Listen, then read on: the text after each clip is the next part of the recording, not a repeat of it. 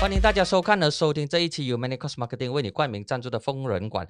这是一档有料、有用、有趣的访谈。你好，我是馆长蓝志峰。呃，这一集非常特别，因为这一集我请到来自一档就是 Pass 的领袖，他是刚刚上任的宣传主任，同时呢，他之前是 Pass 青，就是回教党一党青年团的团长。他的名字呢叫做 Khairul Nizam Khairul 啊 Khairuddin。Okey, selamat datang YB Senator Engineer Khairul Nizam Khairuddin ke program Fong Ren Guan yang sudah bermula pada bulan Oktober 2020. Jadi untuk maklumat YB, wawancara minggu mingguan ini telah melebihi 66 episod dan ini adalah episod ke-67 dan YB merupakan tetamu ke-6 pemimpin Melayu yang diundang untuk berkongsi pandangan dan juga pendapat selepas saudara Bastian Ong iaitu Exco Pemuda AMNO, uh, saudara Mendiang Syazni, Ketua hmm. Pemuda Pakatan Harapan merangkap Ketua Pemuda Amanah, YB Akman Nasir, Ketua AMK Pusat, YB Adli Zahari, pengurusi PH Melaka merangkap pengurusi Amanah Melaka dan YB Datuk Seri Dr. Mujahid. Jadi selamat datang. Nah, kita terus ke soalan pertama. Jadi, uh, YB baru saja sempurna tugas dan amanah sebagai Ketua Pemuda PAS pada pemilihan parti dua bulan yang lalu iaitu November 2021 last year. Hmm. Jadi, apakah pencapaian YB semasa memikul tanggungjawab Ketua Pemuda PAS? Okay, Bismillahirrahmanirrahim. Terima kasih uh, kepada Feng kerana uh, menjemput saya sebagai Ketua Penerangan PAS uh, pada hari ini kalau saya menjawab soalan tadi, uh, di antara beberapa perkara yang telah saya lakukan, di antaranya ialah inovasi di dalam pendekatan politik. Sebab saya menjadi uh, ketua pemuda di kala berlakunya krisis kepimpinan negara. Waktu itu kita ada kerajaan PH memerintah. Yeah. Kemudiannya jatuhnya kerajaan PH digantikan dengan kerajaan PN 1.0. Hmm. Dan kemudiannya uh, jatuh kerajaan PN 1.0 naik pula kerajaan PN 2.0 di bawah uh, tagline keluarga Malaysia. Jadi uh, inovasi yang kita lakukan ialah kita mengambil suasana itu dan kita leveragekan untuk kebaikan kepada PAS. Di antaranya ialah kita dapat engage dengan pelbagai uh, parti-parti anak muda yang lain uh, selain daripada AMNO, kita bersama juga dengan Armada dan kita dapat engage dengan parti gerakan SAPP STAR di Sabah sebenarnya kita ada parti MCA, MIC dan saya dijemput dalam pelbagai program-program MCA dan juga MIC yang uh, kali pertama dianjurkan dan itulah kali pertama PAS bersama dengan parti MCA dan juga MIC.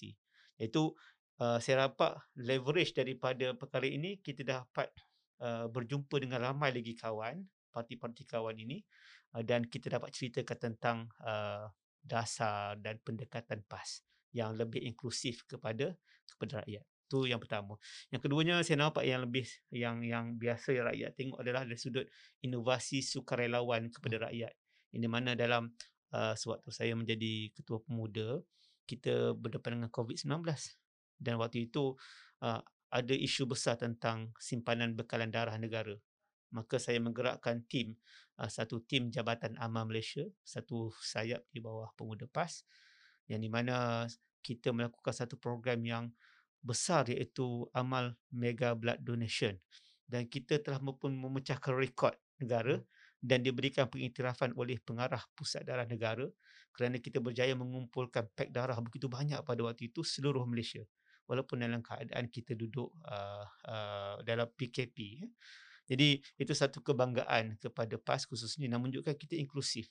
Kita bukan eksklusif apa yang kita boleh bantu kita bantu kepada rakyat walaupun dalam keadaan sukar seperti COVID-19 dan yang paling juga saya nampak uh, berjaya adalah sudut inovasi pendekatan media yang di mana uh, sewaktu saya menjadi ketua pemuda PAS uh, alhamdulillah kita dapat engage dengan media-media uh, di antaranya awani uh, bernama Sinar Malaysian Gazette dan pelbagai lagi uh, akhbar cetak dan juga media uh, elektronik uh, zaman saya menjadi ketua pemuda kali pertama kami berjaya masuk RTM TV1 hmm.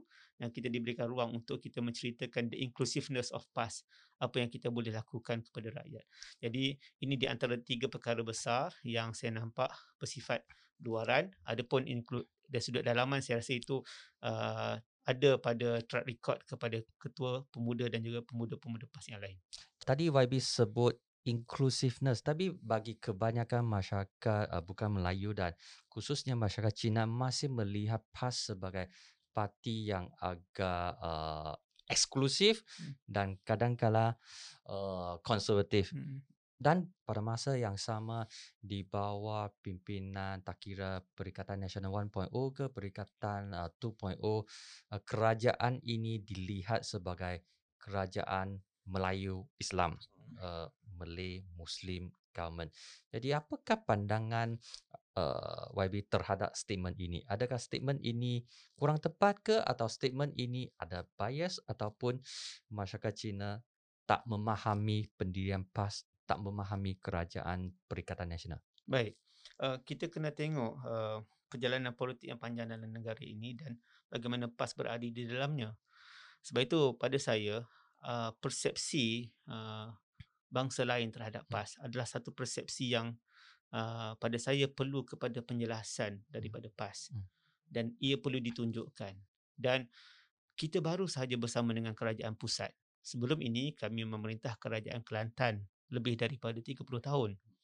Dan uh, walaupun jumlah uh, penduduk Cina Tionghoa di sana minoriti sedikit dan juga bangsa Siam hmm. tapi perlu diikat kalaulah mereka itu bangsa yang sedikit golongan yang sedikit sepatutnya mereka akan lebih tertekan lebih hmm. takut dizalimi hmm. tetapi kalau um, tuan pergi ke Kelantan dan rata uh, rakan-rakan kita di Kelantan khususnya bangsa Tionghoa, bangsa Siam semua amat berpuas hati dengan pentadbiran kerajaan PAS di negeri Kelantan. Jadi barangkali kerana jumlahnya sedikit dan berita itu tidak sampai keluar. Satu. Keduanya, kita juga memimpin kerajaan Terengganu sekarang ini hmm. di bawah yang amat berhormat Dr. Samsuri. Hmm. Yang di mana Datuk Seri Samsuri ini adalah seorang teknokrat. Hmm. Menunjukkan yang PAS adalah sebuah parti yang bukan sekadar datangnya ada ilmuwan-ilmuwan Islam tetapi ada juga golongan teknokrat. Dr. Samsuri uh, yang amat berhormat Menteri Besar Terengganu adalah pakar dalam uh, bidang uh, aerodynamics ataupun kapal terbang uh, kapal, kapal terbang dan sebagainya. Dan uh, ini contoh uh, menteri besar yang kita letakkan dan kita posisikan. Barangkali kita boleh tanya uh, bagaimana pula dengan performance menteri-menteri besar negeri lain? Apakah qualificationnya, kualitinya? Yang pada saya ini menunjukkan kita inklusif tetapi memerlukan lebih banyak anjakan maklumat kepada luar. Kemudiannya uh, di Terengganu kita mendapat lebih daripada 1 bilion setiap tahun duit hmm. royalty. Tetapi pernah tak kita dengar masalah salah guna kuasa, rasuah daripada duit tersebut? Tidak berlaku. Saya rasa bangsa kita, kawan-kawan kita daripada bangsa Cina yang menolak Barisan Nasional sebelum ini adalah kerana masalah integriti 1MDB. Jadi apa yang PAS buat hakikatnya ialah sedang menceritakan kepada rakyat kita, kawan-kawan daripada bangsa Cina ini, bahawasanya apa yang kamu mahu ada pada PAS. PAS melahirkan pemimpin-pemimpin yang berintegriti, menguruskan negeri dengan baik. Dan terbaru, kita memimpin kerajaan Kedah. Dan bagaimana juga peruntukan diberikan secara adil kepada rakan-rakan yang mengelolakan sekolah jenis kebangsaan sama ada Tamil ataupun Cina. Jadi walaupun ia dipimpin oleh menteri besarnya PAS tetapi kita memberikan keadilan kepada semua. Dan boleh kita tengok bagaimana pendekatan yang kita lakukan di Kedah dan Kedah merupakan negeri yang paling banyak pelaburan masuk daripada dalam dan juga luar negara. Jadi uh, kalau kita mengatakan PAS masih lagi eksklusif, saya rasa ada kawan-kawan kita yang tidak mendapat maklumat tentang apa yang telah dilaksanakan dalam performa PAS yang sedang memimpin negeri Adapun di peringkat pusat, lihat bagaimana kita duduk di bawah uh, Menteri Kementerian Alam Sekitar yang di mana isu-isu yang berkaitan dengan alam sekitar ini bukan hanya berkaitan kepada orang Melayu. Orang Cina juga akan terkena kalau ada masalah pollution for instance. Hmm. Kan? Jadi tindakan uh, Menteri Kasa yang uh, yang very efektif uh, menyusun gerak kerjanya dan saya rasa rakyat boleh menilai portfolio selama 100 hari Menteri Kasa sebagai satu contoh yang memberikan kebajikan kepada semua tak kira China, India dan bangsa-bangsa lain. Ini menunjukkan bahawasanya kalau PAS diberikan lebih masa, lebih kuasa, kita akan memberikan yang terbaik kepada rakyat dan rakan-rakan daripada bangsa lain jangan takut. Sebab inilah inclusiveness PAS. Tapi bagi bagi sesetengah pihak dan juga bagi saya secara peribadi, Hmm. uh, saya melihat PAS ini uh, telah agak berbeza kalau berbanding dengan 2015 iaitu semasa pemilihan 2015 ke 16. Masa itu ada uh, puak ulama dan juga puak apa tu profesional iaitu di bawah di apa profesional ini di bawah pimpinan uh, Mas Sabu dan juga sekarang yang mereka tu parti sepihan iaitu Amanah dan juga uh, kumpulan geng ulama geng ustaz. Jadi adakah peristiwa ini ataupun keadaan ini masih berlaku di mana PAS masih ada uh, kumpulan ustaz, kumpulan profesional seperti uh, yang disebutkan oleh YB bahawa uh, Terengganu dipimpin oleh Datuk Seri Samsuri di mana beliau adalah teknokrat, adalah ahli akademik uh, dan bagi Menteri Besar di Kelantan uh, Yang Amat Berhormat Ahmad Yaakob uh, merupakan ustaz juga bagi Menteri Besar uh, apa tu Kedah uh, Yang Amat Berhormat Sanusi uh, saya kurang pasti bagaimana dengan situasi dalam PAS. As, masih ke PAS dipimpini oleh ulama ataupun ada combination of ulama dan juga profesional? Ah, jawapan yang mudah. Saya adalah ketua penerangan PAS. Hmm. Dan ketua penerangan PAS adalah salah satu daripada senior position in PAS. And yet I'm a professional. Engineer. Engineer. Hmm. Engineer and technologist.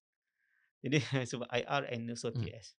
Jadi uh, saya rasa uh, perception ataupun doktrinasi yang mengatakan uh, PAS ini satu parti yang very eksklusif dilihat uh, hanya kepada dikatakan PAS ini dipimpin oleh golongan yang konservatif Hmm. saya rasa itu adalah persepsi yang lama Hmm. sebab persepsi baru sekali dilihat daripada apa yang saya cakap tadi ialah berkenaan dengan Hmm. menteri besar pun dah Hmm. nampak dah seorang menteri besar seorang uh, ilmuwan agama Hmm. menteri besar Kelantan seorang saintis Hmm. daripada Terengganu dan seorang aktivis uh, dia dulu bersama dengan CAP Pulau Pinang hmm.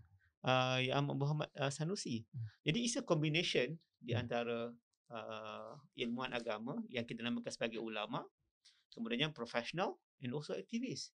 So apa yang berlaku pada pasca 2015, saya rasa apa yang berlaku telah berlaku dan mereka telah pun mencari jalannya. Mereka telah memilih jalan untuk keluar dan membuat satu parti baru. Kita hormati pendirian mereka. Dan kita yang berada dalam di dalam parti sekarang, kita membina kembali parti.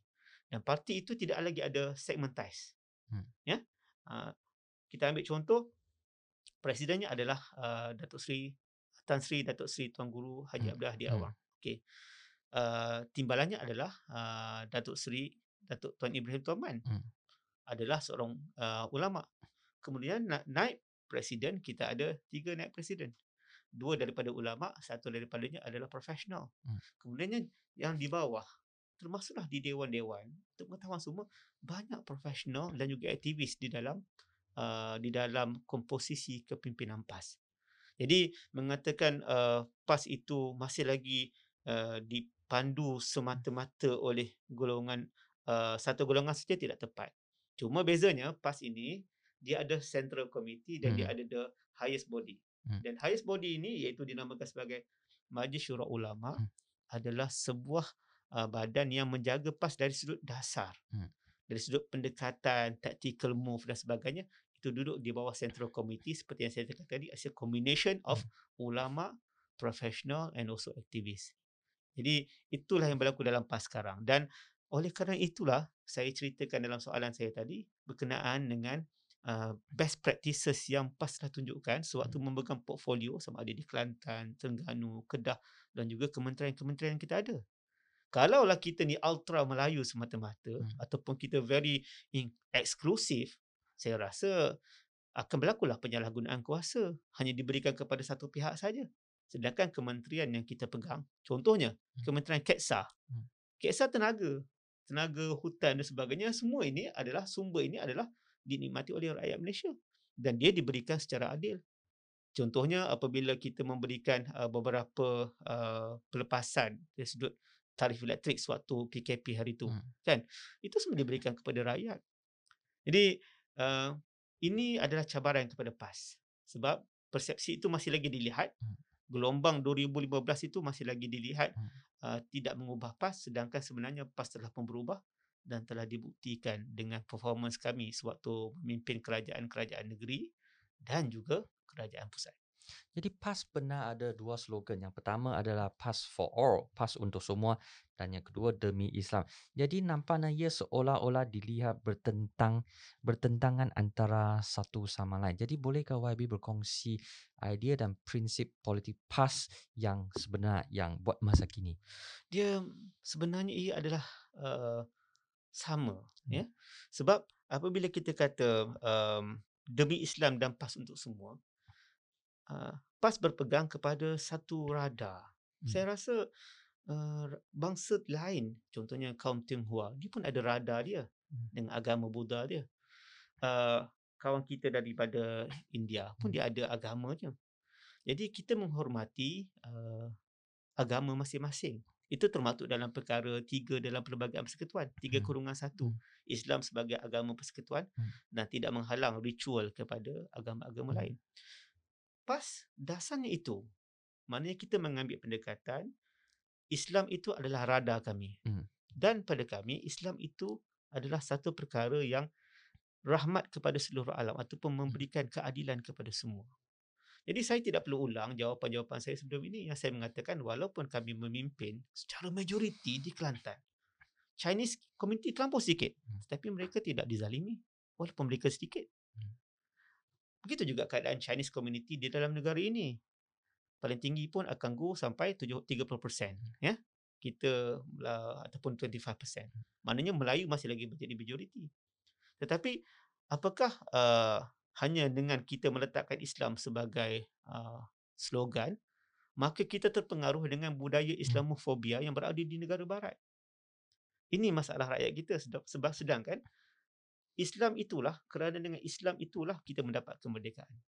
Perjuangan yang hmm. bersifat kemerdekaan itu kalau dilihat kalau betul kita mendapat kemerdekaan hanya kerana nasionalisme. Kenapa Islam diletakkan sebagai agama persekutuan pada perkara tiga kurungan satu? Kan? Kenapa tak diletakkan tak ada perkataan itu? Hmm. Menunjukkan Islam pada waktu itu telah memberikan keadilan. Apa yang berlaku pada 13 Mei 1969? Kawan-kawan Chinese kita yang berada di Kelantan Terengganu tidak pun berlaku apa-apa. Sedangkan itu adalah negeri yang majoritinya orang Islam dan mempunyai pegangan Islam yang kuat. Saya nak beritahu tidak salah untuk berpegang kuat pada agama. Kalau kita tengok keadaan hmm. sekarang dengan anak sembelih ibu hmm. letak kepala di dalam kotak. Saya nak tanya Feng, apa solution kita? What is our solution actually? Kan? Dengan uh, contohnya baru-baru ni kes uh, rompak duit masjid. Hmm. Kan? Untuk beli dadah. Ya mungkin ada tindakan yang melampau kepada imam tersebut. Hmm. Tetapi hmm. kalau fan berada di tempat sama, hmm. marah tak? Pada saya, ini menunjukkan bahawasanya uh, Islam itu telah pun memberikan satu uh, petunjuk yang jelas bahawasanya kalau kita berpegang kepada Islam, kita tidak akan menzalimi orang hmm. lain. Sebab itu bila kata uh, demi Islam and pass for all bila pass pegang Islam maka Islam itu untuk semua. Islam untuk semua bukan kami paksa beragama Islam. Hmm. sebab dalam Islam feng dia beritahu tidak ada paksaan dalam beragama. La ikraha fiddin. Maknanya kalau you Buddha saya Islam saya tak boleh paksa you masuk Islam. Hmm. tapi apa yang kami boleh beritahu ialah Islam mengajar tak boleh ambil rasuah. Islam ajar jangan ambil duit rakyat Islam ajar jangan bagi zalim khususnya kepada orang bukan Islam. Jadi kalau itu tagline yang kami pegang, tidak ada kesusahan kepada rakyat.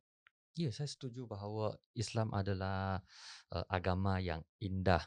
Tapi dalam praktisnya dalam masyarakat bukan Islam sering melihat beberapa pemimpin uh, PAS mengeluarkan statement ataupun kenyataan yang nampak tidak begitu sensitif terhadap uh, masyarakat majmuk.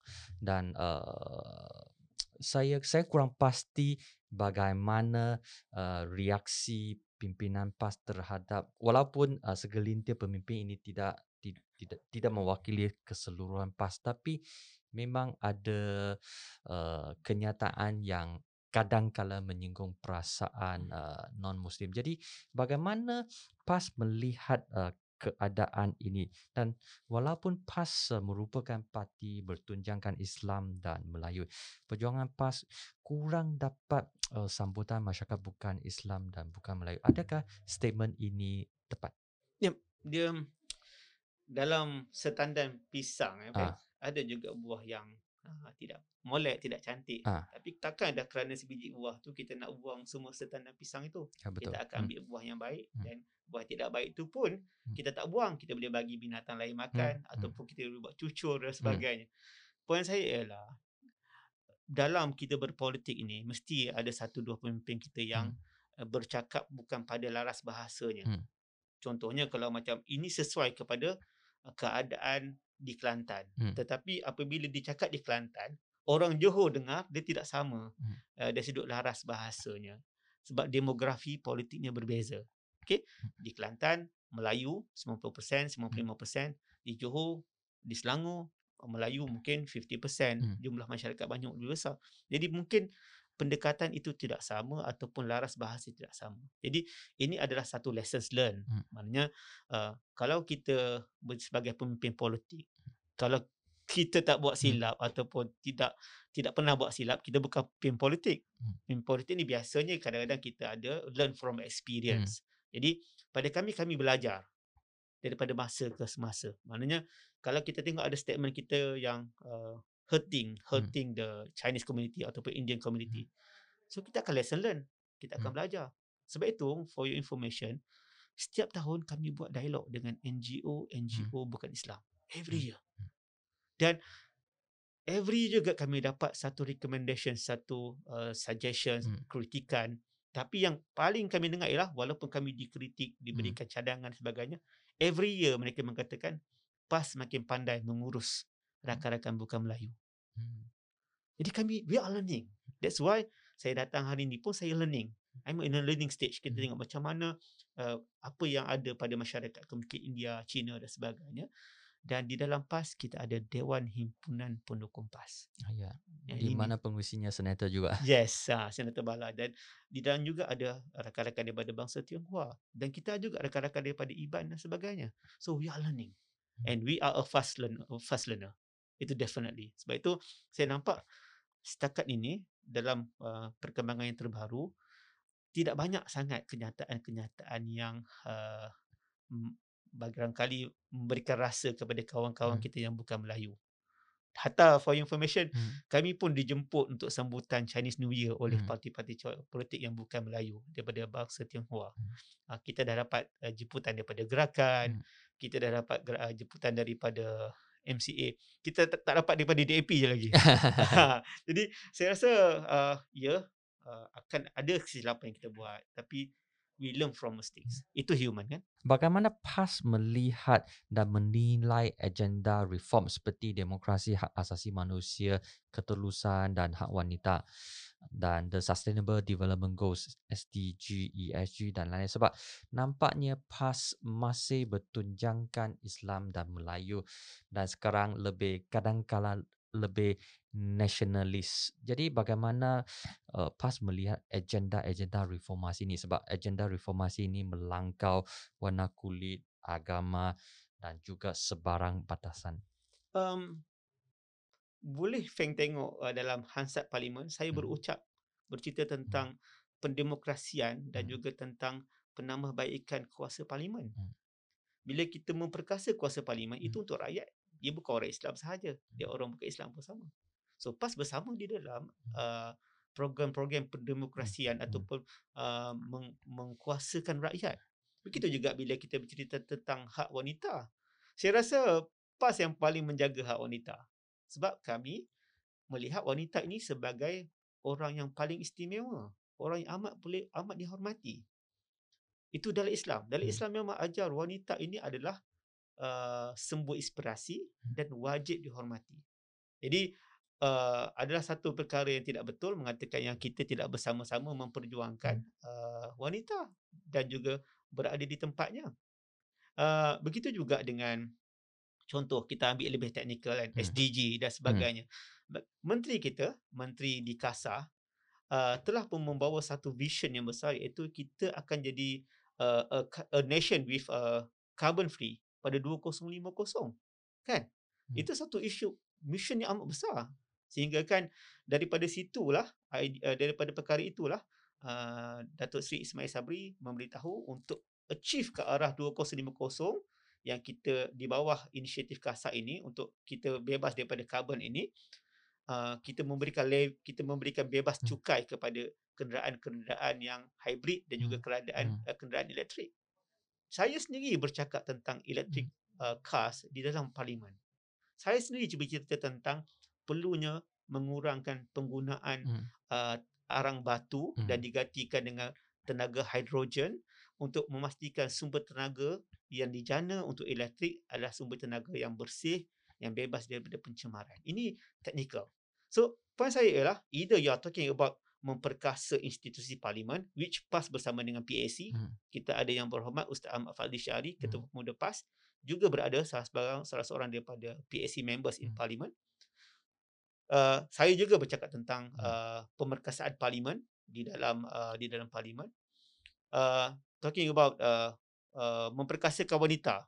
Name it, memang PAS berada di tempat yang sama. Memang kita uh, memperkasakan wanita. Cuma apakah definisinya? Hmm. Apakah dengan cara kita uh, tidak menjaga maruah wanita itu menunjukkan wanita itu bebas? Ah, contohnya gitu. Kita ada anak. You kena you anak you nak anak you ada security. Anak you dipandang tinggi oleh orang. Tak nak anak you dimainkan oleh orang. Main dan dijaga itulah maksud uh, maruah. PAS menjaga maruah wanita. Jadi kalau kita kata tentang memperkasakan wanita, PAS berada di tempatnya. Dan yang, ter, yang saya kata tadi yang terakhir tentang teknologi, tentang SDG, tentang uh, apa namanya uh, perkara-perkara yang melibatkan pers, uh, persekitaran, environment. PAS berada di tempatnya untuk kita memperjuangkan perkara yang sama. Jadi saya sekali lagi ulang, PAS menggu, PAS mengambil Islam sebagai radar. Sebab Islam ini, for your information, pernah administrate seribu tahun dunia ini dan uh, tiga per empat dunia diperintah oleh Islam. Diberikan keadilan kepada orang yang berada di bawahnya. Jadi di zaman kegelapan, kegelapan Eropah, PAS, Islam bangun. Jadi tak salah kami mengambil Islam sebagai radar. Cuma persepsi demi persepsi negatif yang dibawa oleh mereka-mereka yang tidak bertanggungjawab yang mengatakan bila kita berpegang kepada Islam kita akan menzalimi ataupun tidak memberikan keadilan kepada bangsa lain which it is a it is a totally wrong punya argument Tadi kami pernah sebut sedikit tentang uh, amanah. Jadi apakah kelebihan PAS berbanding dengan amanah?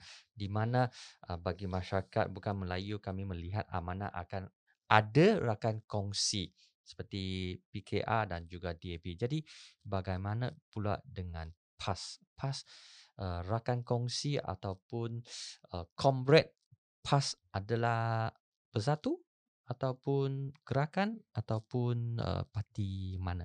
Ya. Yeah. Um, saya Feng biasanya saya tidak suka bercakap tentang parti lain. Hmm. Nanti offended kan. Hmm. Uh, tapi begini, amanah dengan cara dia, Hmm. PAS dengan cara kami. Kalau kita nak compare tentang inclusiveness PAS, saya rasa PAS juga bersama dengan rakan-rakan daripada MCA, Hmm. Rakan-rakan daripada MIC, ya. Sebab kita ada link between Perikatan Nasional dan also Barisan Nasional. Sebab dengan adanya PN and BN bersama-sama, so kita dapat kerajaan sekarang. Okay. So kita ada MCA, kita ada MIC, kita ada di HPP internally dan Dewan Himpunan Pendukung PAS. And then kita ada gerakan. And also we have friends from Sabah. We have uh, G, uh, apa nama, uh, SAPP NSA. Hmm. And we also have friends di Sarawak. Sebab dengan adanya rakan-rakan daripada GPS Sarawak, maka terwujudlah kerajaan PN 1.0. Jadi kalau nak kata inklusif, saya rasa Alhamdulillah sekarang ini PAS lebih inklusif dan kita ada banyak kawan bukan sekadar di Semenanjung dan bukan sekadar parti China, parti India. Kita ada juga rakan-rakan daripada Sabah dan juga Sarawak. Hmm. Jadi pada awal bulan September tahun lepas mengikut timbalan menteri di Jabatan Pertahanan Menteri yang menjaga agama Islam yang juga pemimpin daripada PAS mengatakan bahawa kerajaan akan memperkenalkan 11 rang undang-undang syariah baru yang yang akan digubal dan ketika ini termasuk Akta Kawalan dan Sekatan Pengembangan Agama Bukan Islam dan statement ini mencetus uh, apa tu huru hara di kalangan masyarakat bukan Melayu. Jadi sebagai ketua penerangan yang baru adakah uh, YB menerima feedback daripada masyarakat bukan Melayu khususnya uh, Malaysian Consultative Council of Buddhism, Christianity, Hinduism, Sikhism dan juga Taoism. Jadi apakah uh, feedback daripada masyarakat Melayu uh, masyarakat bukan Melayu yang sampai kepada YB? Um, bila kami dapat feedback daripada mereka dan kami jelaskan rupanya hmm. ada sedikit miscommunication hmm. ataupun misperception yang di mana sebenarnya apa yang dikatakan oleh timbalan menteri hmm. di jabatan abad uh, di uh, menteri agama di jabatan hmm. perdana menteri itu adalah berkait dengan perlembagaan. Hmm. Saya rasa rakan-rakan kita daripada bangsa lain boleh tengok dalam perkara 3 kurungan 1. Sebab di situ ada penjelasan tentang apakah hak Islam sebagai agama persekutuan, apakah hak agama-agama lain termasuklah tentang penyebaran agama. Hmm. Semuanya termaktub di dalam perlembagaan. Sebab itu Feng, kalau you dengar my statement di mana-mana, hmm. eh, saya seringkali bercerita kita tidak akan menjadi parti yang ekstrim. Hmm. Walaupun kita berpegang pada Islam, hmm. kita tak akan jadi parti yang ekstrim, ekstrim sekiranya kita bergerak selari dengan kerangka perlembagaan. Hmm. Jadi jangan takut. Itu adalah misconception ataupun misperception kepada apa yang dinyatakan oleh Menteri Agama tersebut. Jadi bila kita explain hmm. to our friend from uh, society yang daripada agama lain mereka menerimanya. Sebab hmm. kita bercakap pada kerangka perlembagaan. You can always refer back to perlembagaan yang mengatakan ini hak sebagai orang Islam sebagai agama Islam dan ini hak agama-agama lain. Itu semua jelas dalam perlembagaan. Jadi kenapa kita nak bertindak beyond perlembagaan? Jadi kenapa isu uh, misunderstood ini sering berlaku? Adakah cara penyampaian mesej ni tidak tepat ke atau kurang tepat ataupun uh, mereka ada bias ada persepsi yang negatif terhadap PAS ataupun apa sebenarnya apakah uh, isu sebenarnya yang berlaku ya kita duduk dalam dunia politik uh. Uh, dalam keadaan kerajaan yang tidak stabil hmm. uh, politik ini kalau kita ambil semata-mata menjadi political hmm. animal. Hmm. Kalau Feng tengok dalam uh, sosial politik, dia ada clause, ada statement ataupun ada perkataan hmm. yang panggil hmm. uh, political animal yang uh, mengambil pendekatan Machiavelli. Apa hmm. sahaja yang boleh dijadikan bahan, dia akan gunakan untuk dia buat misunderstanding kepada setiap statement yang kita hmm. buat. Sedangkan menteri kita bercakap pada kerangka perlembagaan. Ha, macam juga saya pernah buat satu kenyataan, saya kata uh, kawan-kawan kita daripada bangsa Tionghoa ke bangsa lain hmm. mana-mana mereka yang mendapat uh, walaupun mereka ini mendapat kerakyatan secara jusoli hmm. kan jusoli ini cerita besar ni 500 yeah. ribu dapat kerakyatan eh? ramai pemimpin Melayu pada waktu itu tidak bersetuju hmm. tapi pada saya saya buat kenyataan mana-mana mereka walaupun mendapat kerakyatan melalui jusoli hmm. apabila berlakunya kemerdekaan mereka tetap dikira sebagai rakyat Malaysia hmm. mereka adalah bangsa hmm. Malaysia mereka bukan lagi bangsa pendatang. Hmm. When I said that statement, orang Cina setuju, hmm. suka. Orang India rasa, oh, open question, hmm. bagus. Tapi orang Melayu pula akan hmm. mengatakan saya ini telah semakin tidak Melayu. Hmm. Tapi kalau orang yang very genuine dalam politics, yang memahami yang kita hidup dalam masyarakat majmuk, akan mengatakan statement saya itu betul. Tapi orang yang mencari salah saya, hmm. orang yang akan kaitkan PAS sebagai parti resis, hmm. dia akan mengatakan PAS semakin hilang Melayunya. Semakin hilang nasionalisnya hmm. seperti yang hmm. you kata tadi. Hmm. Sedangkan apa yang saya cakap adalah benda yang bersifat sejarah. Hmm. Jadi sebab itu um, saya nampak problem pada kami ialah penetrasi ucapan kami kepada uh, kawan-kawan kita yang bukan Melayu. Banyak kawan-kawan kita yang bukan Melayu hanya mendapat maklumat yang salah tentang hmm. kami.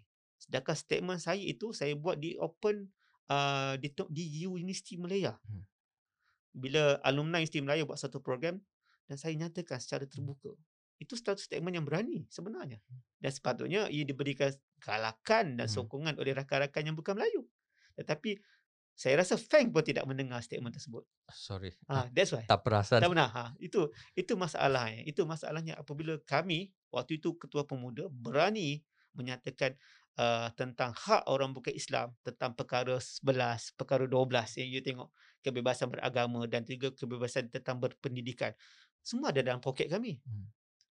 Tapi apabila kami menyatakan perkara-perkara ini, ia tidak sampai kepada Sebab kawan-kawan. pemimpin Melayu biasanya sebab perkara 135. Ya saja. Ha, dia tidak melihat kepada perkara 11 dan juga perkara 12 Ha.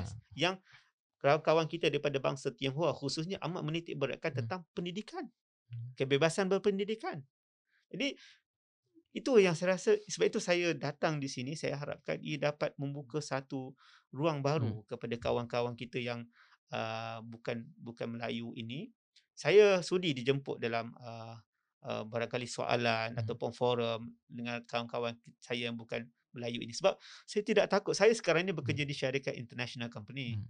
Uh, oil and gas. Hmm. So di sana saya ada anak buah saya, my uh, colleagues, Hmm. anak buah saya ada yang Chinese, ada yang Indians. Hmm. Jadi saya bekerja dengan mereka daripada dulu sampai sekarang. Dan latar belakang saya, uh, saya bersekolah di sekolah St. Michael Hmm. di Ipoh. Kan? Uh, kalau orang kata dulu, orang kata sekolah Mubalih.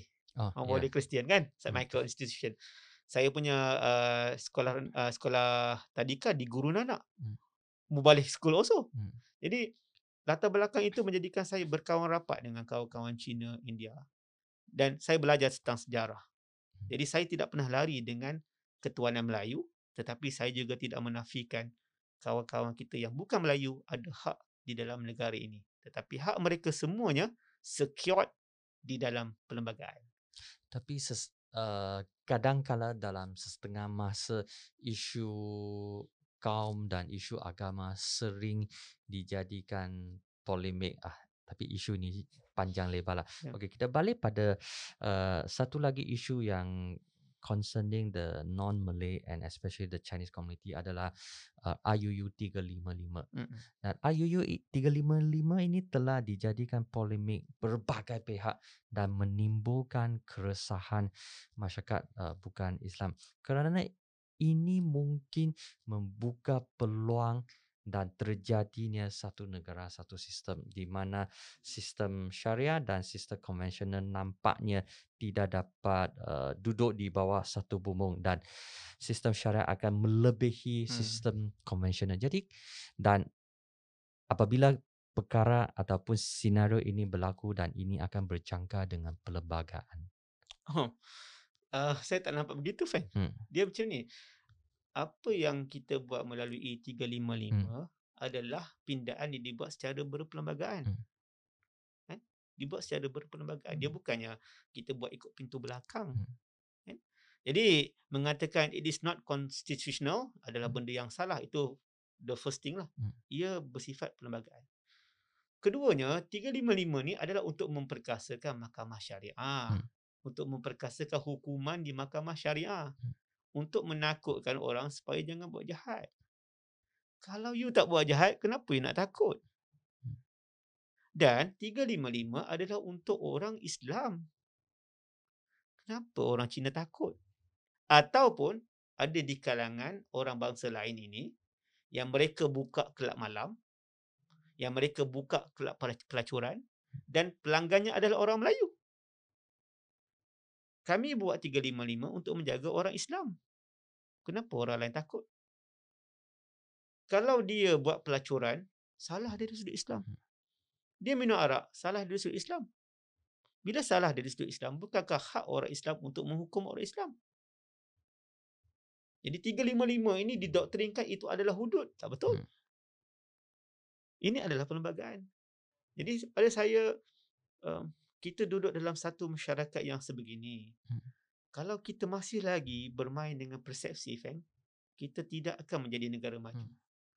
Mana-mana negara maju adalah negara yang di mana rakyatnya berpendidikan. Rakyatnya akan menolak ahli-ahli politik yang membawa budaya perkauman. Ya betul. Ini negara maju. Negara maju ialah negara yang mereka berjuang pada kerangka perlembagaan. 355 adalah mengikut perlembagaan. Mereka yang hentam 355 inilah lah mereka yang tidak memahami perlembagaan. orang ini yang perlu kita didik, ajar supaya mereka memahami perlembagaan.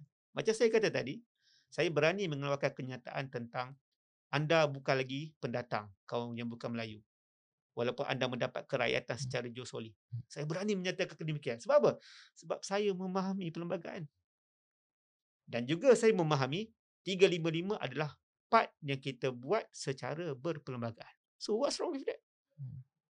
Tapi sebelum ini gerakan membawa isu ni ke mahkamah. Jadi uh, bagaimana PAS melihat ada setengah pihak mencabar uh, pihak PAS membawa isu ni di parlimen dan ada pihak pula yang mem, yang membawa isu ni ke mahkamah. Jadi bagaimana can you help us understand what what is going on? Uh, it's a rule of law. Hmm. Maknanya hmm. Uh, dalam negara uh, demokrasi sebegini hmm. kita ada hak masing-masing. Hmm. So kalau you tak puas hati, you bawa kepada mahkamah, be it, so be it. Sebab kita ada prinsip uh, keluhuran perlembagaan dan kedaulatan undang-undang. Hmm. Dia berjalan secara selari. Itu rukun negara. negara yeah. okay? Yang dibina after kita menghadapi 1969. Yeah, betul. Kan? Jadi kalau kita memahami rukun negara, siapa pun nak bawa ke parlim, uh, ke mahkamah contohnya, silakan. Pada saya, it's a free country. Hmm. Bawa. Biar dia didebatekan di mahkamah dan siapa yang benar akan prevail. Hmm. Jadi pada saya tindakan apa saja asalkan di dalam kerangka undang-undang dan kerangka perlembagaan saya tak kisah. Hmm. Sebab itu adalah hak kita sebagai rakyat Malaysia. Jadi uh, cuma cabaran kepada kami adalah untuk memberikan maklumat kepada kawan-kawan yang lain bahawasanya perkara ini totally adalah untuk menjaga orang Islam supaya tidak melakukan perkara-perkara yang dilarang oleh agama Islam. Sebab bagi setengah pihak mereka bimbang bahawa perlumbaan Islam ini akan lebih apa tu lebih mendalam di mana sekarang situasi politik tidak stabil di mana uh, AMNO PAS bersatu berlumba-lumba untuk mendapat sokongan masyarakat Melayu dan mereka akan menggunakan isu agama dan juga isu kaum untuk mengap uh, sokongan daripada masyarakat Melayu dan dalam proses ini perlumbaan untuk menjadi lebih Melayu, lebih Islam ini menjadi kekhawatiran pihak kami. Yep. Saya menjiwai kekhawatiran tersebut hmm. sebab saya tahu macam saya kata awal tadi hmm. anda adalah golongan minoriti. Hmm. Mesti awak takut sebab hmm. majoritinya Melayu. Tapi please bear, bear with us. Macam saya kata tadi, kita telah membuktikan di Kelantan, walaupun you a small minority, minority, tapi tak ada pun kezaliman yang diberikan. Begitu juga di Kedah, tidak pun berlaku kezaliman. Begitu juga di Terengganu. Jadi, pada saya, uh, bila berlakunya perlumbagaan untuk mendapatkan sokongan hmm. orang Melayu khususnya, orang Melayu tidak akan tahu siapa yang betul-betul berjuang secara adil hmm. ataupun mereka yang ingin mengambil kesempatan. Jadi pada saya PAS sebagai ketua penerangan PAS saya tetap mengatakan yang kita akan berjuang dengan menggunakan radar Islam dan dengan radar Islam ini kita tidak akan menzalimi kawan-kawan bukan Islam. Dan ini janji kami dan janji ini memang dilaksanakan. Telah pun dilaksanakan. Tak percaya? Boleh cari apa maklumat di mana-mana maklumat tentang kezaliman kerajaan yang kami ada sekarang yang kami zalim kepada kawan-kawan Cina, kawan-kawan India dan sebagainya. Kalau ada sila nyatakan dan kami akan menambah baik. Tapi setakat ini tidak ada. Cuma masalahnya success story itu tidak hmm. sampai kepada kawan-kawan Chinese kita di di Hulu Kelang, sorry di Kuala Lumpur, di Selangor, hmm. di Johor, di kawasan selatan. Hmm. Ia hanya berlingkar pada kawasan timur, timur ataupun utara sekarang ini di, di di di di kawasan Melebel saja. Ya, Melebel saja. Jadi ini tugas saya sebagai ketua penerangan. Sebab itu saya katakan, sewaktu saya sebagai ketua pemuda, saya berani menyatakan statement-statement sebegitu. Dan saya tidak akan takut juga menyatakan perkara yang sama sebagai ketua penerangan. Hmm. Jadi apakah hubungan antara ketiga-tiga parti politik Melayu UMNO PAS dan Bersatu pada tahap ini? Uh, adakah kawan atau lawan? Sebab nampaknya UMNO tidak begitu gembira dengan PAS bersama Bersatu di bawah payung Perikatan Perikatan Nasional dan mereka minta uh, PAS balik ke pangkuan hmm. muafakat nasional. Jadi apakah pilihan PAS PN bersatu muafakat UMNO atau kedua-duanya? Baik, sebelum saya nak sampai ke konklusi itu, pertama sekali kerajaan sekarang masih lagi intact. Sebab Hmm. apa? Sebab PAS duduk di dalam kerajaan tersebut. Kalau PAS memilih untuk bersama dengan PN semata-mata iaitu dengan bersatu semata-mata, maka mungkin kami akan keluar Hmm. seperti yang dibuat oleh 15 ahli parlimen UMNO yang menjatuhkan kerajaan. Hmm. Tapi kenapa kami tidak keluar? Sebab apa? Sebab kami memahami keadaan sekarang adalah keadaan memerlukan kepada kestabilan politik. Sebab kita sedang berhadapan dengan wabak-wabak baru. Hmm.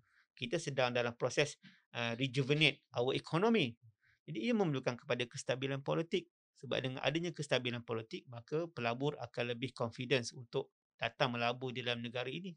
Dan kita boleh lagi membuka lebih banyak sektor-sektor ekonomi apabila setiap SOP yang kita uh, carat, sarankan kepada rakyat diikuti.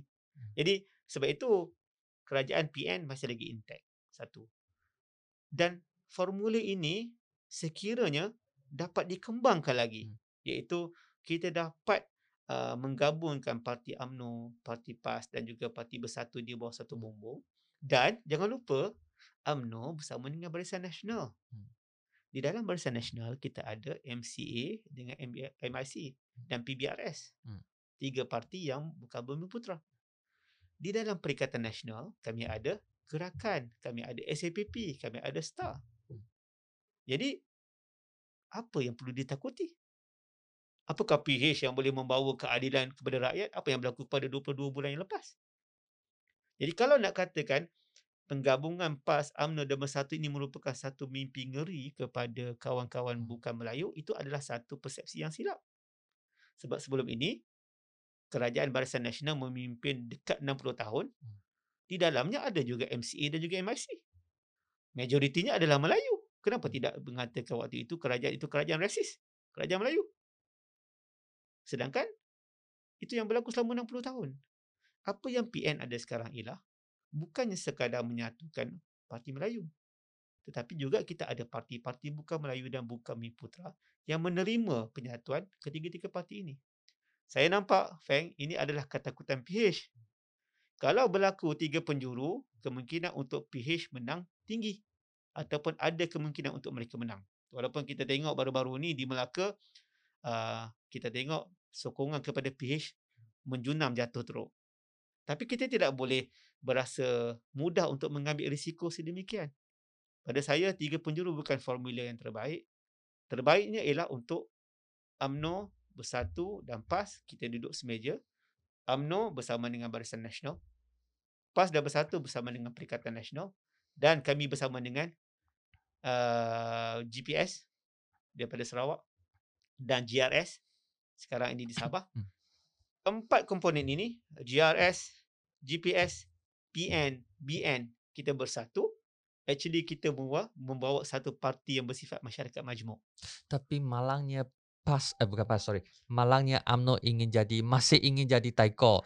Dia masih nak jadi apa tu parti yang dominan. Walaupun pada pandangan saya zaman dominan itu sudah lepas lah, 2018. Sudah mungkin sudah masuk sejarah. Tapi nampaknya uh, hakikatnya UMNO masih ingin jadi taiko. Jadi inilah menyu apa tu membawa satu senario bahawa PAS ditekan oleh UMNO dan PAS mempunyai satu keadaan yang agak Rumit. ah, rumit juga rumit juga uh, love between two bersatu dan juga UMNO jadi adakah PAS berasa sebab salah ke ataupun PAS berasa ah inilah uh, saya kena uh, apa tu seimbang have to find a balance between UMNO and also bersatu so so apakah pandangan YB Feng, uh, soalan itu telah dijawab oleh Feng sendiri. We need to find a balance between Ah. UMNO dan juga Bersatu. Hmm. Sebab UMNO ada kekuatan dia, Hmm. Bersatu ada kekuatan dia, PAS Hmm. ada kekuatan dia. Dan UMNO, macam saya kata tadi, bersama Hmm. dengan Barisan Nasional. Hmm. Kami bersama dengan PN dan kita ada friends from Hmm. GRS and also GPS. Saya punya uh, pendapat ialah uh, pilihan raya lambat lagi. Kan? Paling lambat pun tahun depan, which is taklah panjang, taklah lambat. Eh Tapi mungkin Johor mungkin- dulu. mungkin Johor dulu. Johor dulu lepas tu GE15. Mungkin, uh, mungkin. Jadi uh, maknanya kita masih lagi ada masa. We can sit together, ya. Kita boleh engage dan kita boleh uh, set a new rule, ya. uh, apa uh, yang boleh memudahkan bersatu, yang boleh memudahkan UMNO, yang boleh memudahkan PAS. Sebab kami juga mewakili rakan-rakan daripada macam saya kata tadi, BN, Hmm. also PN Hmm. and also JRS and GPS. So, uh, saya nampak ada positif sebab uh, kalau saya rasa semua pun nampak di dalam Hmm. UMNO dia ada kluster-kluster tertentu. Ya betul. Jadi uh, saya tidak mahu masuk campur hal Hmm. UMNO. Hmm. Pada saya kita bagi ruang dan masa kepada UMNO untuk menyelesaikan masalah mereka. Uh, adapun PAS kami engage dengan UMNO bersama dengan Bersatu melalui EPN kepada rakan-rakan yang mahukan kepada Hmm. penyatuan. Sebab di dalam UMNO ada ramai pemimpin-pemimpinnya yang mahu pada penyatuan. Contohnya yang menjadi menteri-menteri kabinet sekarang. Yang itu kluster menteri. ha, tu kan.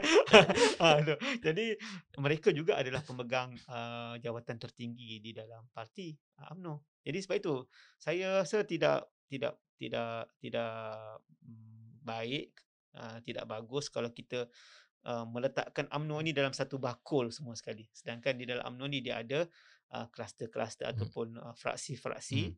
yang kita perlu engage. And uh, I'm uh, I have a feeling that kalau kita engage and terus engage, kita cuba network, kita cuba build up rapport, kita cuba find a a common punya point, uh, saya yakin dalam PRU ke-15 uh, dan juga bergantung kepada keadaan politik semasa, kita pun tahu ada results uh, tentang mahkamah dan sebagainya yang akan berlaku pada hujung bulan Januari ini. Hmm. Jadi kita akan tengok dynamics of politiknya. Tapi sekarang ini, Feng, fokusnya adalah uh, let government yang ada sekarang ni administrate the country. We need to focus our energy untuk keluar daripada COVID-19 ini, empower the economy, dan kita boleh talk about uh, pilihan raya. Jadi setakat uh, secara pendek kata PAS tidak cenderung pada Bersatu dan juga uh, UMNO. PAS duduk dalam Perikatan Nasional, Hmm. PAS juga mesti bersama dengan UMNO dalam Muafakat Nasional. Tapi tapi UMNO nampak gerang uh, apa tu bukan gerang uh, dia insist that PAS you have to follow us. tak apa. UMNO ada di dalam pemimpin UMNO juga yang tidak sedemikian. Uh, Patut saya kata tadi, uh, we need time uh, dan saya rasa uh, dynamics politik di Malaysia ini uh, ada sinar yang baik kepada penyatuan rakyat. Tadi uh, YB sebut penyatuan rakyat dan ini teringatlah uh, saya bahawa uh, perpaduan Melayu dan penyatuan umat yang berlaku pada 2018 sebelum penjatuhan uh, Pakatan Harapan. Dan perpaduan Melayu ini sekarang nampaknya tidak di dislogankan. Dan adakah pe- penyatuan umat ataupun perpaduan Melayu merupakan uh, retorik masing uh, retorik sahaja uh, dia, dia dia dia cuma satu retorik dan untuk menarik sokongan masyarakat Melayu pada masa itu iaitu di mana UMNO PAS merupakan pembangkang iaitu semasa uh, semasa zaman PH. Oh, saya tak nampak itu retorik hmm, sebab daripada awal lagi uh, wawancara ini saya Hmm. memberitahu kita tidak akan menjadi parti yang resis Hmm. apabila kita berjuang menurut Hmm. kerangka perlembagaan. Hmm. So, penyatuan Melayu yang kami maksudkan ialah penyatuan Melayu yang termaktub di dalam perlembagaan. Maknanya perkara-perkara contohnya perkara 153. Ia adalah perkara yang protected by perlembagaan. Dan kita kena own the perlembagaan. Kan? Walaupun ia berlaku lama dah daripada kemerdekaan Hmm. sehingga kini tetapi perlembagaan tetap perlembagaan. Itu adalah satu uh, radar kita Hmm. bila kita administrate the country. Jadi saya tidak nampak itu satu retorik. Hmm. Satu. Keduanya, memang terbukti pengundi Melayu lebih ramai daripada pengundi bukan Melayu. Hmm. Kan? Dekat 70% pengundi Hmm. Melayu dalam negara ini. hmm. Jadi, kalau kita tak berjuang kepada parti yang dominan, uh, sorry, kepada kepada kaum yang dominan, kita Hmm. nak berjuang untuk siapa? Kan? Jadi, pastinya, macam saya kata tadi, kita akan memperjuangkan Melayu, Hmm, Feng. hmm. Tetapi ia mesti berteraskan kepada perlembagaan. Dan saya yakin, kalau kawan-kawan kita yakin yang perlembagaan itu menjadi uh, shield ataupun Hmm. protection kepada mereka, walaupun satu masa esok, orang Cina, orang India akan menjadi 10% sahaja dalam negara ini, they also will be protected. Sebab kita memegang perlembagaan. Pada saya, mereka yang resis adalah mereka yang berjuang luar daripada kerangka perlembagaan. Hmm. Sama ada Melayu, Cina, India atau bangsa lain, kalau mereka demand perkara yang tidak ada dalam perlembagaan, mereka lah resis. Hmm. Jadi landasan adalah berdasarkan pada perlembagaan. Ya. Okey. Okey, kita alik kepada PRU 15. Jadi adakah PAS sudah bersedia membuat persiapan untuk menghadapi PRU ke-15 walaupun tak tahu bila tapi pilihan raya Johor nampaknya sudah dekat. Jadi pada pada masa sekarang apakah proses penyediaan uh, yang telah dibuat oleh PAS ataupun PAS cuma tumpul pada pemerintahan uh, pemerintahan kerajaan pusat? Ah, uh, persiapan telah pun dilakukan daripada selepas kejatuhan uh, selepas kita kalah pada PRU ke-14 hmm. uh, kita terkejut sekejap. Tetapi bila kita lihat selama 22 bulan kerajaan PH memerintah kita telah pun mula menggerakkan jentera kita. Sebab kita tahu uh, kalau begini keadaannya kerajaan tidak akan stabil. Sebab hmm. majoriti orang Melayu pada waktu itu geram dan marah kepada PH pada waktu itu. Jadi waktu itu kita telah membuat persiapan dan PAS uh, setakat ini persiapan di peringkat dalaman telah pun berjalan uh, dan saya boleh katakan calon-calon juga telah ada untuk hmm. bertanding. Ha, kita ada shortlist hmm. calon-calon untuk bertanding di mana-mana kawasan yang kita nak bertanding. Yang dirahsiakan, saya tidak hmm. boleh share hmm. sebab itu adalah perbincangan antara kita, AMNO dan juga Bersatu yang mewakili fraksi Perikatan Nasional dan juga Muafakat hmm. Nasional. Uh, jadi, uh, sorry, Perikatan Nasional dan Barisan Nasional, hmm. saya minta maaf. Jadi, uh, Alhamdulillah kita bersiap siaga. We're waiting for uh, surat ataupun uh, pengumuman daripada Perdana Menteri. Jadi YB sendiri masih akan pergi ke Gombak ataupun uh, kawasan baru? Ah, macam saya kata tadi, itu Ini adalah rahsia. perbincangan rahsia. Okey, mungkin sampai masa saya akan jemput uh, YB datang untuk kongsi. Jadi, apakah cabaran terbesar PAS menghadapi PIU ke-15? Uh, memandangkan undi 18 sudah uh, sudah su, sudah boleh berkuat kuasa jadi mungkin ada 500 uh, 500 5.8 juta uh, 5.8 million yeah. uh, new voters.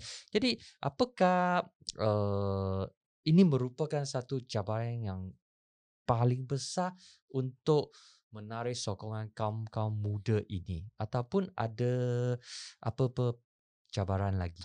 Ya, saya rasa cabaran paling besar ialah kepada menarik minat rakyat untuk memahami politik yang sebenar. Hmm. Nampak lebih filosofi, hmm. tapi sebenarnya itulah. Hmm. Kalau rakyat tidak memahami politik sebenar yang cuba dibawa oleh PAS, hmm. orang Cina akan terus tidak mengundi PAS. Hmm.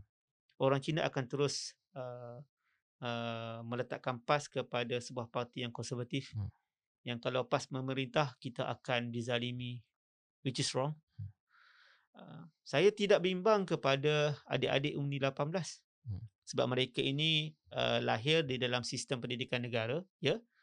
Ada lebih ada kurang. Hmm. tetapi itu tugas kita untuk kita mendidik mereka tentang politik yang saya bimbang adalah kita yang adults. Kita yang dah matang. Tetapi kita masih lagi dalam doktrinasi dalam silo hmm. Cina untuk Cina Melayu untuk Melayu India untuk India kalau ini keadaannya Feng, hmm. bila kita nak menjadi negara maju? Kita masih lagi ada ketakutan. Hmm. Ini orang Melayu. Hmm. Ini orang Cina. Tak boleh percaya. Ini orang India. Tak boleh percaya. Kalau berlakunya kita tak percayaan, bukankah itu satu masalah tamadun? Satu masalah yang besar, bukan masalah kecil. Jadi, untuk undi 18, uh, pada saya, kita perlu engage as long as you engage with them dengan apa saja teknik strategi sama ada you use uh, empowerment of social media ataupun you empower sistem pendidikan. Dulu saya cakap dekat yang berhormat Syed Saddiq saya kata saya setuju undi 18 dengan syarat kita memberikan ruang pendidikan yang adil kepada adik-adik kita. Saya pernah menyatakan dalam satu forum bebas rasuah. Kan? The only ahli parlimen yang dijemput pada waktu itu dan dia kata berani saya terima? Hmm. sebab saya kata Kenapa saya tidak berani? Sebab saya tak pernah rasuah. Hmm. Sebab orang kata ahli politik ni suka rasuah. Jadi saya kata pada waktu itu, cadangan saya ialah mana-mana ahli politik yang telah pun terbukti hmm. kesalahannya di mahkamah, the story about him perlu diceritakan di dalam silibus sekolah-sekolah. supaya dia tahu walaupun anda menjadi ahli politik, anda tidak boleh mengambil rasuah dan anda akan dikenakan tindakan bila mengambil rasuah. Barulah anak-anak muda kita ni tahu politik bukan tempat untuk kaya tetapi politik adalah tempat untuk serve the nation, serve the rakyat. Ini perkara yang paling menakutkan saya.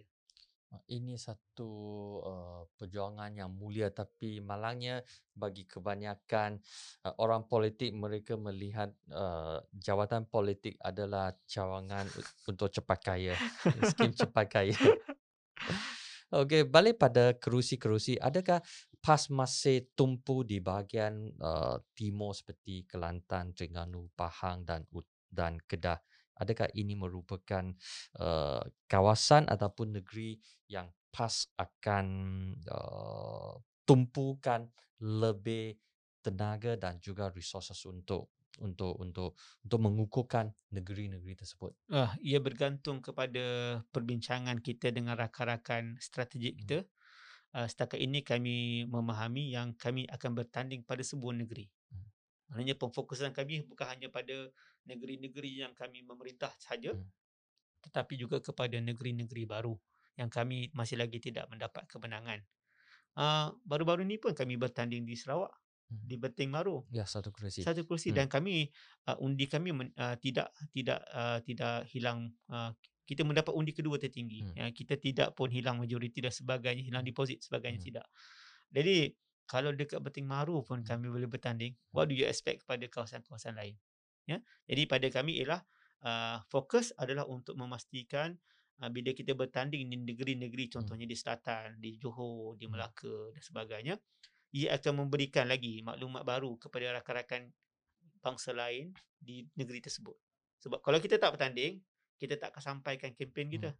Tapi bila kita bertanding, kita akan sampaikan kempen dan kemungkinan besar uh, akan ada kawan-kawan kita yang bukan Bumi Putra ini memahami rupa-rupanya apa yang mereka faham sebelum ni adalah misunderstanding yang mereka dapat maklumat yang salah tentang PAS.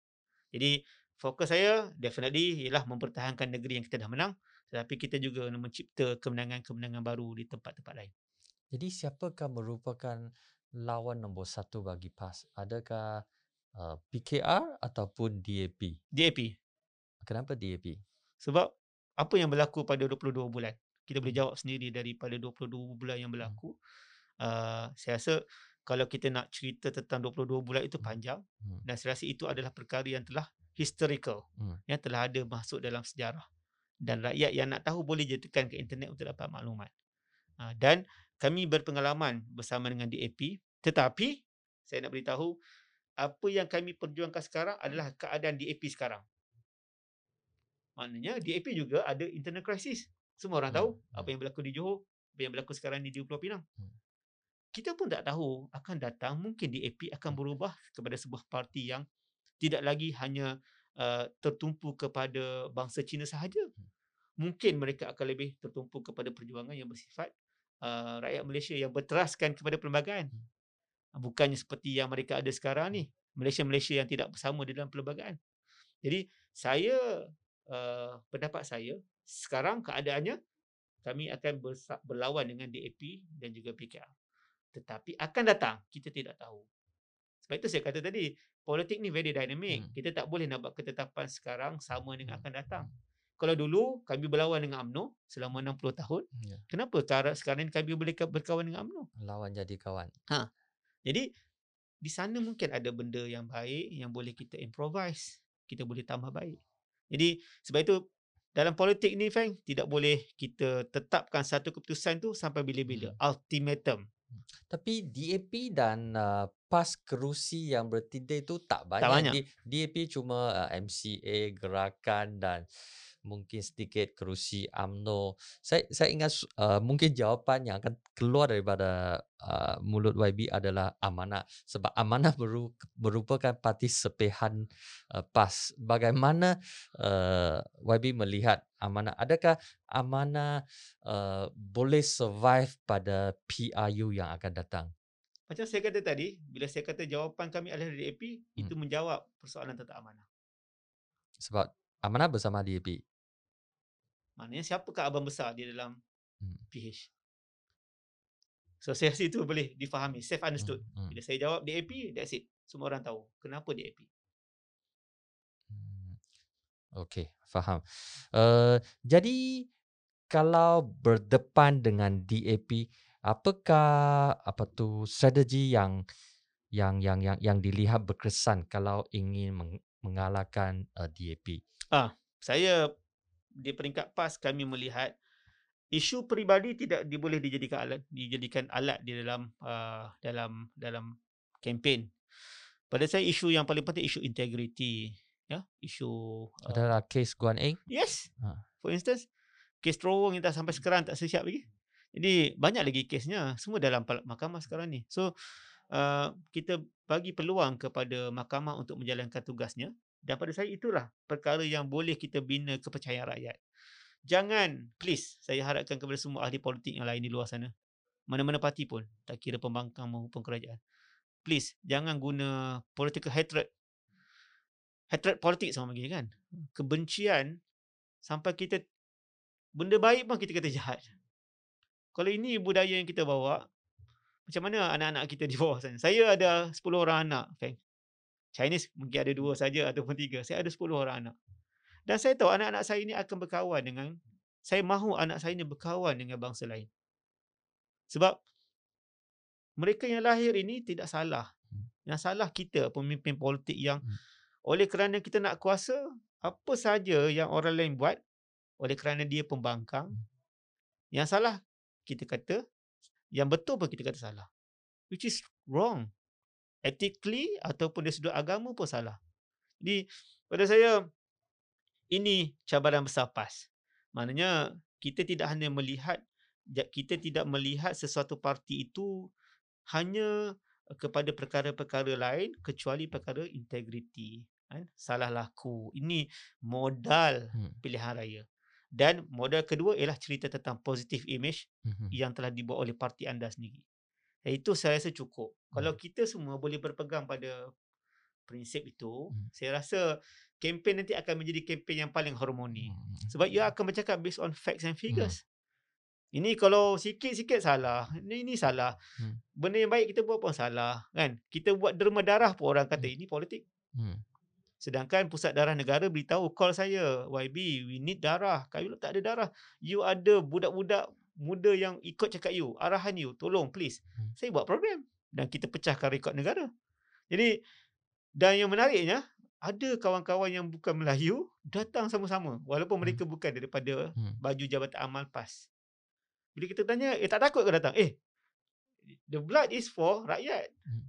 Ini you sekadar menganjurkan sahaja. Kalau saya nak pergi pusat darah negara jauh. You buat dekat Shopee Complex. Saya Hmm. datang sini Shopee Complex, saya buatlah derma darah. Hmm.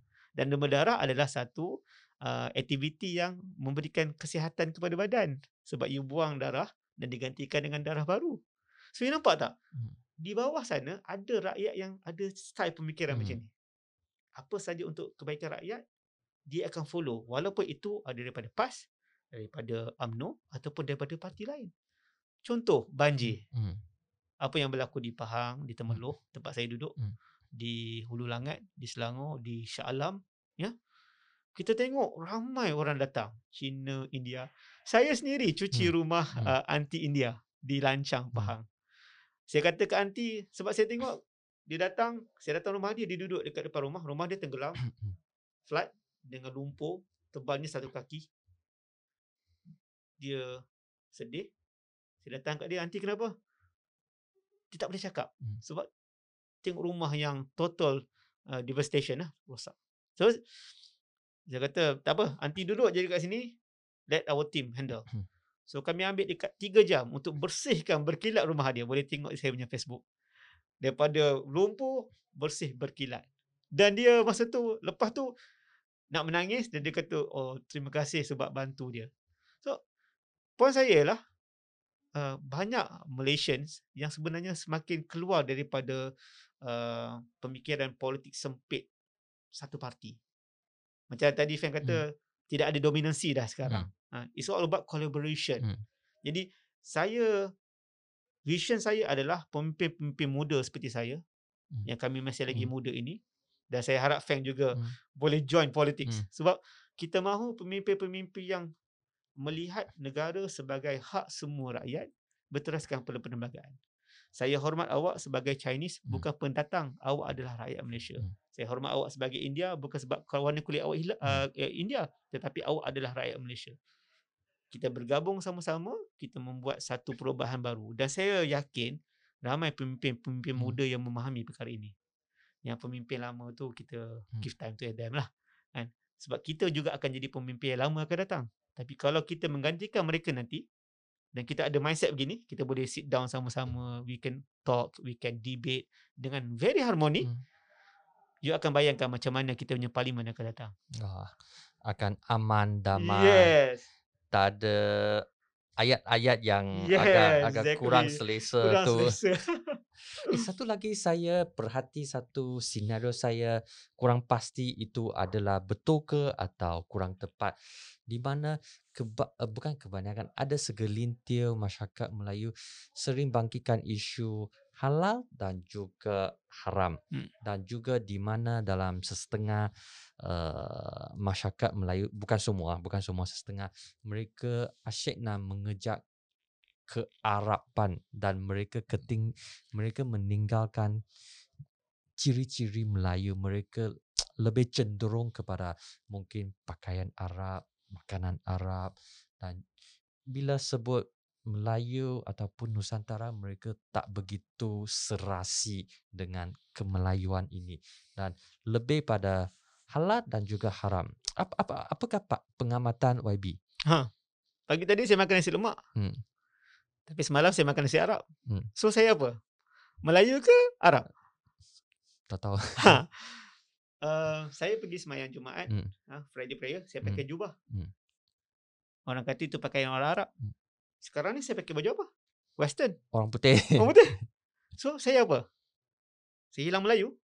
Saya kena pakai baju Melayu saja. Saya rasa poinnya, uh, Feng, uh, ini Satu poinnya amat pilihan saja. Ya, dia sebenarnya adalah satu uh, cara pemakaian ataupun cara tindakan uh, dia mencerminkan kepada budaya kita. Hmm. Budaya ketimuran ini adalah satu budaya yang amat lembut, Hmm. eh? uh, menghormati sesama kita. Though you are Chinese ataupun Indian, saya ada mengangkat daripada bangsa India. Hmm. Kawan baik saya dekat uh, sekolah rendah adalah seorang yang berbahasa Cina saya amat baik dengan dia. Hmm. Uh, sampaikan kami makan sama-sama kongsi. Hmm. Ya. Mak saya masak, bawa bekal. Hmm. Dia ada duit, dia tapi dia tak pergi kantin, dia makan dengan saya. Hmm. Menggunakan sudu yang sama Hmm, hmm. sebagainya. Uh, pada saya, uh, budaya Melayu ataupun budaya ketimuran ini wajar diikuti oleh semua bangsa. Maknanya kita menghormati di antara satu sama Hmm. lain. Kita makan nasi Arab ke, kita pakai jubah ke apa ke, asalkan kita memahami yang kita Hmm. duduk di tanah Melayu, Hmm. kita ada kerangka perlembagaan Hmm. yang perlu diikuti, no problem. Adapun prinsip halal haram ni lain, Hmm. Feng, itu totally different subject. Sebab halal haram dia berkait dengan agama. Hmm. Budaya dia tidak berkait Hmm. dengan agama, ya. Mana-mana budaya yang Hmm. uh, salah dari sudut agama sahaja Hmm. yang Islam tidak benarkan Hmm. untuk orang Islam. Adapun kalau anda bukan Islam, anda Hmm. bebas Hmm. melaksanakan ritual masing-masing. Itu termaktub di dalam Hmm. perlembagaan perkara 3 kurungan 1. Jadi pada saya um, halal dan haram adalah sacred punya uh, perkara yang ada pada orang Islam. Hmm. Kita sebagai kawan bukan Islam kena hormati. Hmm. Kan? Dan ini adalah negara negara yang Hmm. majoritinya orang Islam. Hmm. Jadi Islam adalah agama persekutuan. Jadi tidak salah untuk kita pastikan uh, perkara yang kita makan, kita minum adalah perkara yang betul-betul syariah compliance. Hmm.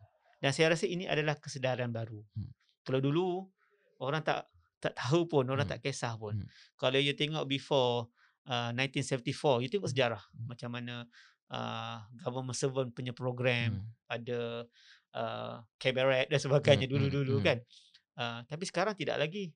Tidak lagi dah unsur-unsur minum arak masih lagi Hmm. dah tidak ada. Unsur-unsur cabaret dah tidak Hmm. ada kan. Ini dulu maknanya perkembangan yang berlaku sekarang adalah mengembalikan kepada norma ketimburan yang sebenar Hmm. yang hidup dalam masyarakat majmuk, menghormati satu sama lain dengan asas agama tadi. Jadi dua topik yang berbeza pada saya uh, perlulah kita menghormati tentang hak orang Islam membicarakan tentang halal dan haram dan jangan feel offended. Hmm. Ha. Saya saya selalu pergi overseas kan Hmm. sebab kerja dan di sana saya ada banyak kawan-kawan di overseas. Dia pun memahami, ah you muslim eh? Hmm. Ah you want to drink or not? Sebab dia Hmm. tahu dia adalah liberal. You want to Hmm. drink or not? Hmm. No, sorry I cannot drink. I'm a good Muslim. Okay, fair Hmm, enough. hmm, So dia kata dia bagi saya coke. Hmm. Kan? So kalau dekat barat pun boleh Hmm. berlakunya penghormatan, kenapa kita tidak? Hmm. Ni baru ni cerita terbaru. Tula sekarang ni Hmm. cricket. Cricket? Ah, ah cricket ada satu pasukan cricket dia Mhm. menang dan pasukan dia ambil arak. Untuk- Macam biasa Ah. sambutan dengan arak, Hmm. tapi salah seorang daripada playernya adalah muslim. Mhm. Maka muslim tu lari sebab tak nak Hmm. kena arak. Sebab Hmm. ala halal dan juga haram. Ya betul. So apa yang dibuat oleh ketua pasukannya, you boleh tengok dekat TikTok Hmm. eh. Ketua pasukan dia kata hold sebab kita nak tangkap gambar, Hmm. letak dulu uh, Hmm. arak tu. Dia panggil kawan dia yang muslim itu, tangkap gambar sama-sama, selesai semua, baru dia enjoy. Hmm. So menunjukkan orang western Hmm. menghormati tentang halal dan haram. Hmm. Dan ia mendapat recognition satu dunia Hmm. mengatakan itulah uh, ketua pasukan yang Hmm. terbaik Hmm. yang dia meraihkan orang itu orang Islam ataupun bukan Islam hak beragama masing-masing. Sebab yang dia mahu adalah performance on the pitch. Dia bukan Hmm. tahu kau ni Islam ke, Cina ke India. The one I know is masa dekat pitch, masa dekat padang you Hmm. kena perform well. Hmm. Sebab itu untuk pasukan kita. Jadi itu maksud saya. Maknanya halal haram adalah topik yang berbeza yang perlu Hmm. dihormati oleh lain. Cuma yang budaya yang paling baik adalah budaya ketimuran yang menghormati di antara satu sama lain. Okey, faham. Terima kasih banyak-banyak kepada YB Senator Khairil yang meluangkan masa dekat satu jam untuk berkongsi pandangan dan juga uh, pengamatan politik dari sudut PAS dan juga sudut uh, YB sendiri dan saya belajar banyak daripada YB. Terima kasih banyak-banyak and wish you all the best. Thank you very much for inviting me. 谢谢大家收看和收听这一期由 Many Cos Marketing 为你冠名赞助的疯人馆。那么有关文字报道，记得参阅精彩大码。好，我们下星期再见，谢谢。